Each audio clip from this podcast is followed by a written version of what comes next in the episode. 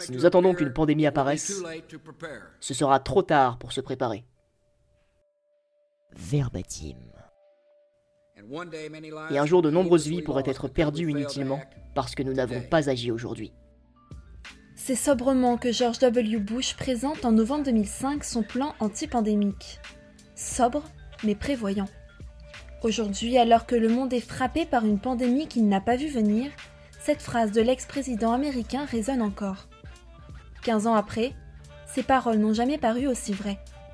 Se protéger en anticipant, prévoir pour éviter le pire, il l'avait prédit.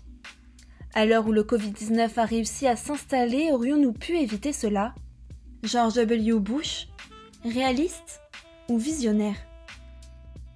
Verbatim. Novembre 2005. La grippe aviaire fait rage et le monde entier craint une pandémie. Alors président des États-Unis, George W. Bush prend la parole et propose un plan de lutte. Le mot d'ordre, prévenir plutôt que guérir. Pour rendre cela possible, il évoque cinq points. L'anticipation, les réserves de vaccins et d'antiviraux, la capacité à produire un nouveau vaccin, l'habilité à répondre présent si le virus touche le pays, et surtout, l'effort collectif.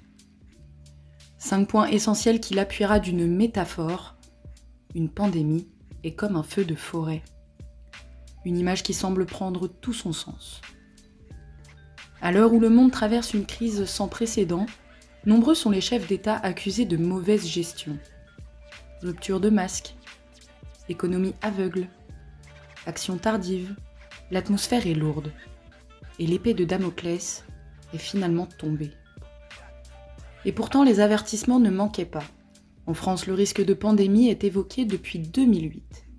À cette époque, la réserve de masques s'élève à 1 milliard. Année après année, le mot devient une menace des plus sérieuses. Les livres blancs sur la défense et la sécurité nationale alertent le gouvernement à trois reprises entre 2008 et 2017.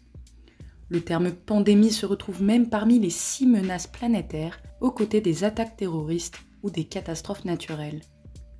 Dernier avertissement en septembre 2019, un rapport de l'Organisation mondiale de la santé évoque la menace très réelle de voir une pandémie toucher la planète. Mise en garde après mise en garde, nul ne pouvait l'ignorer. Alors, réaliste pour les uns, visionnaire pour les autres, une chose est sûre. 15 ans plus tard, les propositions de l'ancien président des États-Unis résonnent encore. Ces paroles ne seront pas restées vaines. Verbatim. Sur QCM Radio.